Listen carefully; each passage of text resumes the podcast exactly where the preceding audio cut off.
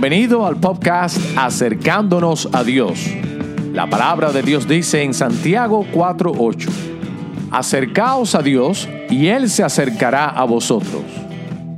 Hola, soy el pastor Alberto Guzmán, quien les agradece por su atención. ¿Tiene usted preguntas acerca de Dios o acerca del cristianismo? ¿Y siente usted que esas preguntas no lo dejan avanzar en su relación con Dios? ¿O quizás quisieras profundizar más en la fe cristiana?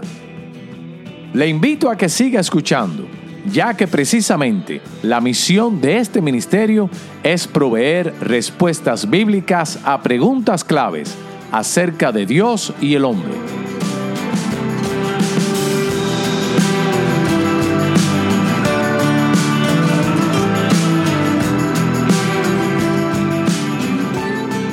Bendiciones, hermanas y hermanos, que Dios les bendiga. Este es su servidor, el pastor Alberto Guzmán.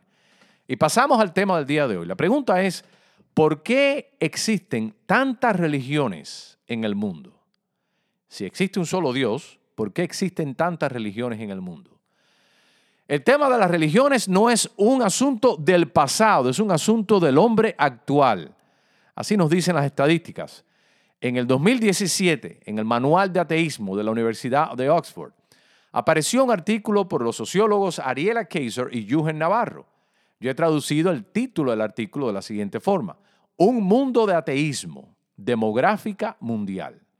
El artículo nos dice que en el mundo hay un promedio entre 450 y 500 millones de personas que se definen a sí mismos como ateos entre 450 y 500 millones de personas. Ahora, esto equivale a un total de la población mundial de un 7% de la población mundial se identifica a sí misma como atea, es decir, que no cree en Dios, que niega la existencia de Dios y por ende tampoco practica ninguna religión. Por el otro lado, aquí en los Estados Unidos, el Pew Research Center, que es una organización que se dedica a hacer encuestas acerca de religión. Nos dice que en los Estados Unidos, según un artículo que se publicó en el 2019, yo he traducido el, título del artículo del inglés al español de esta manera, 10 hechos sobre el ateísmo, nos dice que en los Estados Unidos un 4% de la población americana se define a sí mismo como ateos. Es decir, que estamos mirando a un 7% de la población mundial, obviamente casi nada, y un 4% de la población americana que no practican ninguna fe o ninguna religión, según ellos. En otras palabras, el ateísmo en sí, como forma de vida, como forma de pensar, como cosmovisión y hasta inclusive como forma de sentirse, no es predominante, no es el estilo de vida, la forma del estilo de vida compartido por la mayoría de las personas. Ahora, esto nos confirma lo que dice eh, también learnreligion.com. Según este sitio, nos dice que el 85%, escuche bien, de la población mundial practica alguna religión. El 85% de la población mundial practica alguna religión. Según el sitio, de, la Wikipedia, nos dice que en el mundo hoy en día existe aproximadamente 4.000 200 religiones. Figúrese usted, ¿cuántas religiones usted conoce que usted puede mencionar?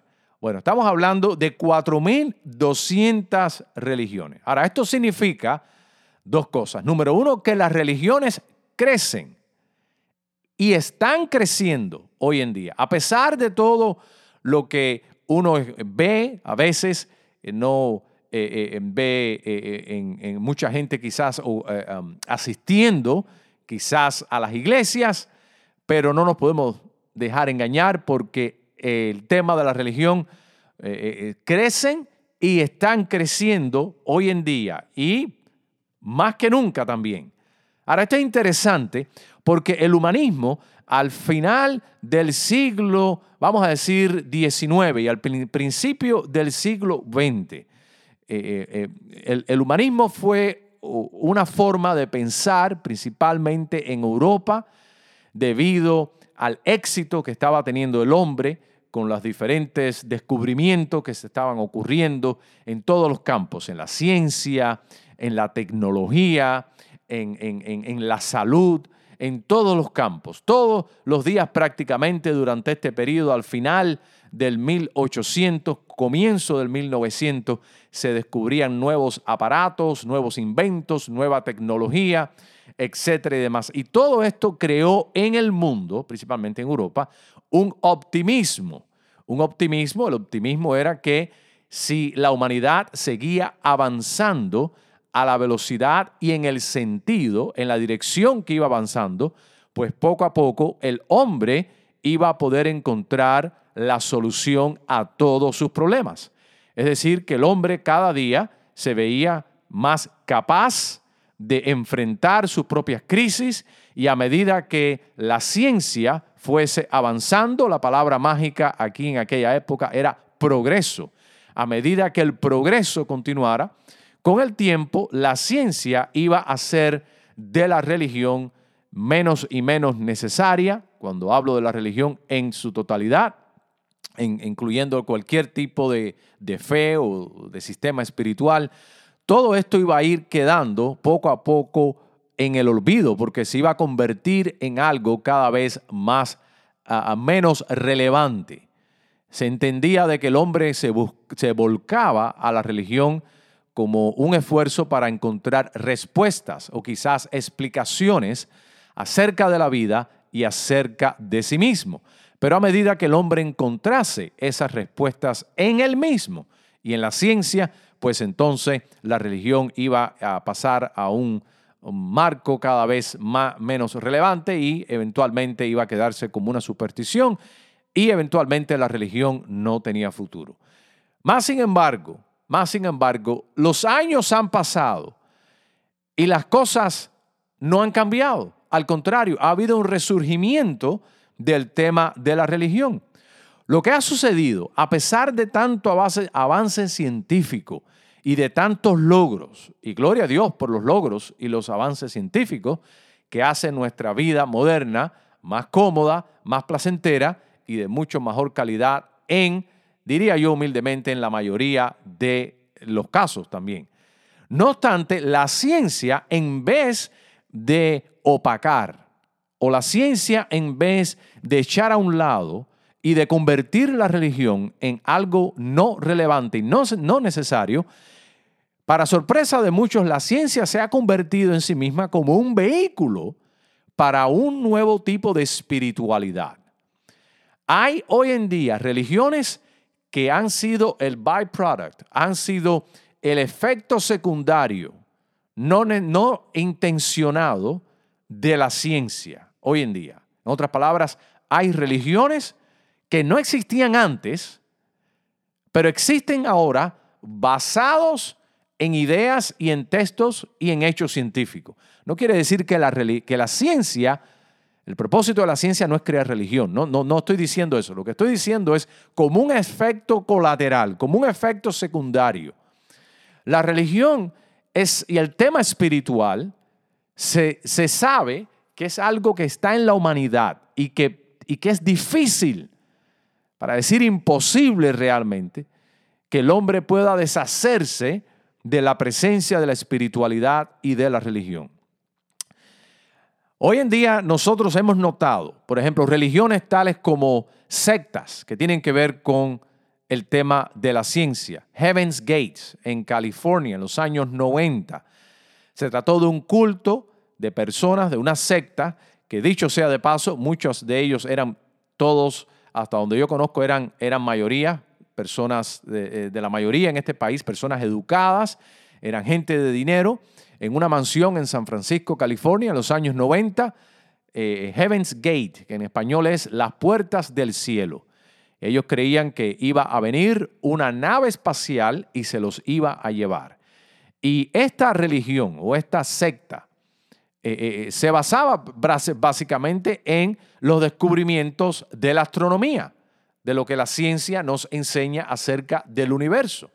Claro, ellos cogieron la información que ellos eh, eh, entendían relevante, pertinente y se fueron por la tangente y crearon esa religión. Pero es un ejemplo de cómo es que la ciencia ha, producido nuevas religiones, sin ser necesariamente, eh, no es el propósito, pero el ser humano convierte de una piedra un Dios.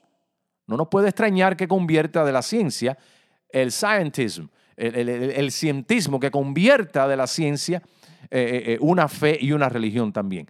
Heaven's Gate. Pero también tenemos a los raelianos hoy en día entre nosotros. Y los raelianos están conectados con el asunto de la biología y la genética y la clonación. Y estos son grupos modernos, por así decirlo, que nacen gracias y a través del conocimiento que la ciencia nos ha traído.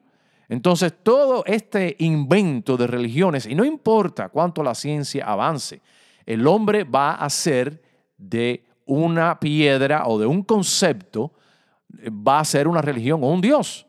Así que el, tema de la religión está, como decimos nosotros, vivito y coleando. Y no solamente en religiones nuevas, de este promedio de 4.200 religiones, habrá, eh, vale la pena preguntarse cuántos de estas religiones son religiones que son eh, eh, creadas o basadas en la ciencia. Pero adicionalmente a eso, tenemos el asunto de la nueva era también. Y estos son nuevas ideas y conceptos que ha propagado este tipo de espiritualidad también. Pero encima de eso hay un fenómeno muy interesante que debemos de tomar en cuenta dentro de todo este 85% de personas eh, eh, en el mundo que practican una religión y 4.200 religiones en el mundo, es importante notar un resurgimiento también en las religiones paganas. Sí, señor, sí, señora. No solamente estamos hablando la creación de nuevas sectas y de nuevos grupos religiosos, un auge en este asunto, sino también el resurgimiento un renaissance, un eh, eh, eh, resurgimiento precisamente de las religiones antiguas y paganas, religiones que son en la mayoría de los casos precristianas, de hace más de dos mil años. Por ejemplo, en Islandia, según la revista islandmag.is.is, Asatru, Asatru o Asatru, no sé cómo se pronuncia correctamente, esta religión es la religión de más rápido crecimiento y es la religión de los vikingos, imagínense. Es la religión actualmente de más rápido crecimiento en Islandia. Figúrese usted, estamos hablando de dioses y rituales que llevaban, este, en este en particular, más de mil años. Y todo esto está regresando nuevamente. Pero no tenemos que ir a Islandia, también en Europa. En Europa también en, Grecia, las antiguas religiones de los griegos, de los cuales Pablo, el apóstol Pablo y los apóstoles y muchos cristianos sufrieron persecución, y, eh, eh, eh, lo vemos ahí en el Nuevo Testamento, por medio de los adoradores y de los seguidores de estas religiones, de esos templos hermosos, lindos, que uno va y uno visita, que todavía quedan las ruinas. Bueno, esas ruinas están regresando y se han convertido en, religiones nuevas. Eh, eh, eh, nuevas en el sentido que están regresando, pero son religiones antiguas en sí. Pero es nueva hoy en día para la cultura, pero es un regreso, es un redescubrimiento. Y todo este movimiento de los hippies y todas estas cosas ha traído un despertado, un interés en todo este tipo de espiritualidad. Los driudas también y toda esta cosa. Ahora, esto no se limita, el tema de la religión, a las religiones nuevas, a las religiones tradicionales. Conocemos, por ejemplo, el hinduismo, el islam, el cristianismo, el judaísmo. No, no, no. Eh, eh, eh, no solamente religiones modernas, nuevas, nunca antes vistas, no solamente religiones antiguas que están regresando, sino también una inclinación del hombre hacia el lado más oscuro del ser humano. Sí, señor, sí, señora un interés, por ejemplo, en religiones oscuras, en religiones cuando me refiero a oscura, por ejemplo, el satanismo. La Biblia satánica que fue creada aquí en los Estados Unidos eh, por Anton LaVey en el 1969 y la iglesia satánica que fue fundada en 1966. Quizás uno fue en el 66 y el otro en el 69, aquí en California. Eh, eh, el satanismo abierto y esa iglesia se ha dividido y ha dado lugar a otros tipos de, de, sectas también. Eh, la adoración a lo demoníaco, a lo oscuro. Y hay dos tipos de, satanismo. Está el, satanismo teísta y el, el satanismo no teísta. El satanismo teísta es el que sí adora al personaje del diablo como una divinidad, como alguien que existe. Ese es el satanismo teísta. Está el otro satanismo que no, que, que es más bien es un ateísmo eh, prácticamente. Pero bueno, toda esta inclinación hacia lo espiritual no se limita a lo tradicional, a lo nuevo en el caso de la ciencia, sino también incluye lo oscuro y lo demoníaco. Este, este avivamiento que está habiendo en el mundo. Y la pregunta es, bueno, ¿qué nos dice la Biblia acerca de por qué el hombre es un ser religioso? Porque si lo que hemos visto hasta ahora es que el hombre no solamente fue, es y será también un ser religioso.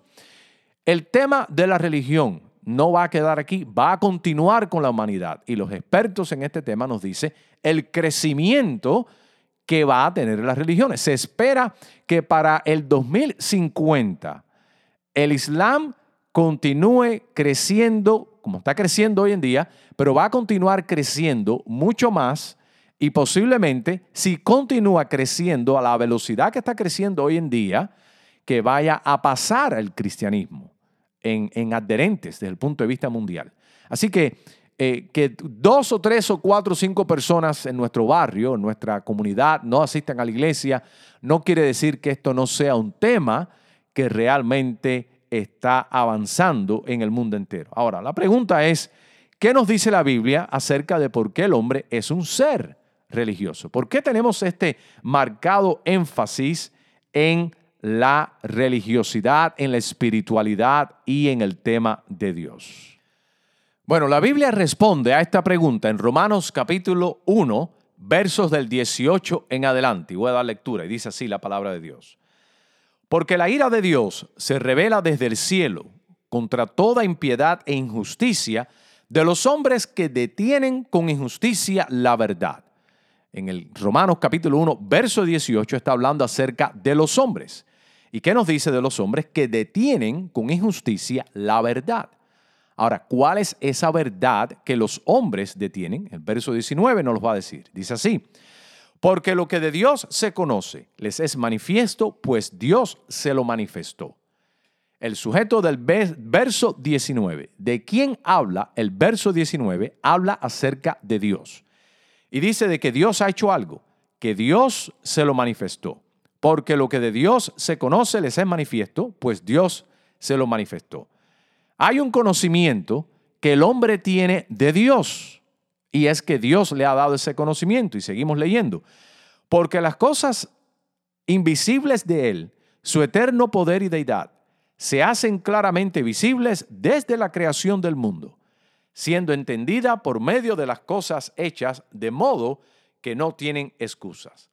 Pues habiendo conocido a Dios, no le glorificaron como a Dios, ni le dieron gracias sino que se envanecieron en sus razonamientos y su necio corazón fue entenebrecido. Profesando ser sabios, se hicieron necios y cambiaron la gloria del Dios incorruptible en semejanza de imagen de hombres corruptible, de aves, de cuadrúpedos y de reptiles. Por lo cual Dios también los entregó a la inmundicia, a la conscupiscencia de sus corazones, de modo que deshonraron entre sí sus propios cuerpos ya que cambiaron la verdad de Dios, escuche esto, en el verso 25, ya que cambiaron la verdad de Dios por la mentira, honrando y dando culto a las criaturas antes que al Creador, el cual es bendito por los siglos. Amén. La Biblia nos dice aquí en este pasaje que todo hombre tiene un conocimiento básico de Dios. Dice que lo que de Dios se conoce, pues Dios se lo manifestó. Y que este conocimiento, nos dice aquí en el verso 20, que este conocimiento viene por medio de las cosas hechas, es decir, por medio de la creación y que este conocimiento viene desde la creación del mundo. Es decir, que el hombre, mientras nosotros aprendemos del mundo, simplemente observamos el mundo, aprendemos de que nada viene de la nada y que el mundo es el resultado de un creador y ese creador es Dios. El mundo es el primer misionero. El mundo, la naturaleza, nos da testimonio de Dios. El mundo nos señala a Dios, nos apunta a un creador.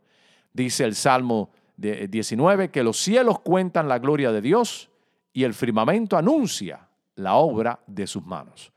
Podemos nosotros darnos cuenta que la creación tiene la firma de Dios. Es un testimonio de Dios, pero no solamente la creación fuera de nosotros, sino también nosotros en nosotros mismos, los cuales somos creados a la imagen de Dios, imagen y semejanza de Dios, siendo nosotros también creación de Dios, tenemos en nosotros también la firma del Creador. Tenemos nosotros también el testimonio de Dios. Y nuestro ser, nuestro ser apunta también a Dios. Ahora, es un conocimiento básico. Dice ahí la Biblia su eterno poder y deidad. Es decir, que el hombre conoce que el Creador es poderoso y que es majestuoso. Y es un conocimiento básico que nos hace responsable delante de Dios eh, para nosotros buscarlo y adorarlo a Él. Ahora, este conocimiento básico no es suficiente para hacernos salvos o para tener una relación con Dios, pero nos da eso que nosotros podemos decir en inglés uh, awareness of God or consciousness of God. Nos da una conciencia acerca de Dios. Una conciencia acerca de Dios en nuestro propio ser, en nuestra, nuestro propio corazón, adentro en el corazón de nuestros corazones. Ahí nosotros tenemos un testimonio de Dios. Ahí sabemos que Dios realmente es real. Mire, Dios comunica su presencia y su existencia a nosotros no siempre de manera racional, o sea, a través de un argumento. Dios mismo no es un argumento. Y no quiere decir que la razón no tenga su función en nuestra eh, búsqueda y en nuestra relación con Dios. Sí lo tiene porque Dios nos creó seres racionales. En ese sentido, también somos a la imagen y semejanza de Él. Está bien. Pero la creación de Dios, mejor dicho, pero la presencia de Dios y la existencia de Dios no se limita a la razón. Podemos decir nosotros que el hombre sabe que Dios es real por medio de una intuición en nuestra propia conciencia, que quizás nosotros no lo podemos articular de una manera eh, eh, eh, exactifactoria, quizás para otras personas o quizás para nosotros mismos, pero es un sentimiento que nosotros sabemos de que Dios es real. Una vez me encontré con un amigo y hablando acerca de Dios, testificándole, yo sé que mi amigo es ateo, me dijo, tú sabes que a veces tengo dudas de mi incredulidad. A veces tengo dudas de mi incredulidad. Y él fue honesto conmigo. ¿Por qué? Porque el ateísmo en sí mismo no es natural, es artificial. Es una narrativa artificial. To deprive, to eh, eh, eh, quitar o sacar al hombre de lo más natural que hay puesto en nosotros, que es el deseo espiritual. Dice la Biblia que Dios ha puesto eternidad en nuestros corazones. Y aquí vimos nosotros de que el hombre estaba dando culto a las criaturas y no a Dios, como dice ahí en la Biblia que nosotros leímos. ¿Por qué el hombre? Porque el hombre tiene necesidad de rendir culto. Porque el hombre sabe que existe algo beyond himself, algo que es, va más allá de nosotros mismos. Algo que es unlike us, que es diferente a nosotros en todo sentido de la palabra y de la expresión. Y el hombre siente el deseo por reach out, por ah, alcanzar, por conectarnos con ese ser supremo al cual nosotros profundamente en nuestro corazón sentimos una gran reverencia. Me encontré con otro amigo que me decía que él no se burlaba de Dios, ni de la Biblia, ni de Cristo, ni de los cristianos, ni de los ah, musulmanes, ni de cualquier religión, porque él decía, yo no practico ninguna, pero las respeto a todas. Qué interesante. Y básicamente lo que él está confesando, que en su conciencia hay un respeto y una reverencia a aquello que él sabe que es real, que es el ser supremo, que él no sabe por dónde viene, ¿verdad? Por dónde viene la cosa, por qué fe, por qué religión, por así decirlo, pero él sabe que is out there, que está ahí en el mundo. Y de esa manera él guarda esa reverencia en su corazón. Y hay muchas personas en el mundo que tienen la misma actitud eh, de respeto y reverencia. ¿Y de dónde viene? Viene de la conciencia, de su propia conciencia, que les dice algo que ellos eh, no quieren quizás reconocer y es de que Dios es real.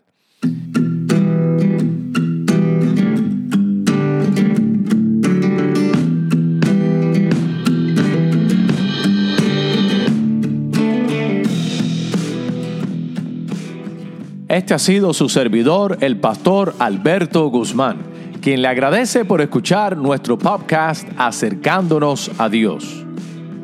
Si siente que este episodio le ha sido de bendición, humildemente le pido dos cosas. Primero, si no lo ha hecho aún, suscríbase a nuestro podcast. De esa manera recibirá notificación acerca de los futuros episodios. Y número dos, comparta este episodio con otras personas. Para más información acerca de nuestra iglesia, por favor visítenos a nuestro sitio web www.iglesiabautistaaposentoalto.org. Para comentarios o sugerencias de preguntas que usted quisiera que explorásemos en alguno de nuestros episodios, escríbame a mi correo electrónico gmail.com para hablar conmigo personalmente me puede llamar o enviar mensaje de textos al 786-234-6749. Este ha sido el pastor Alberto Guzmán, quien te recuerda que tomes la decisión de acercarte a Dios y Él se acercará a ti. Esa es su promesa en Santiago 4.8. Que Dios te bendiga.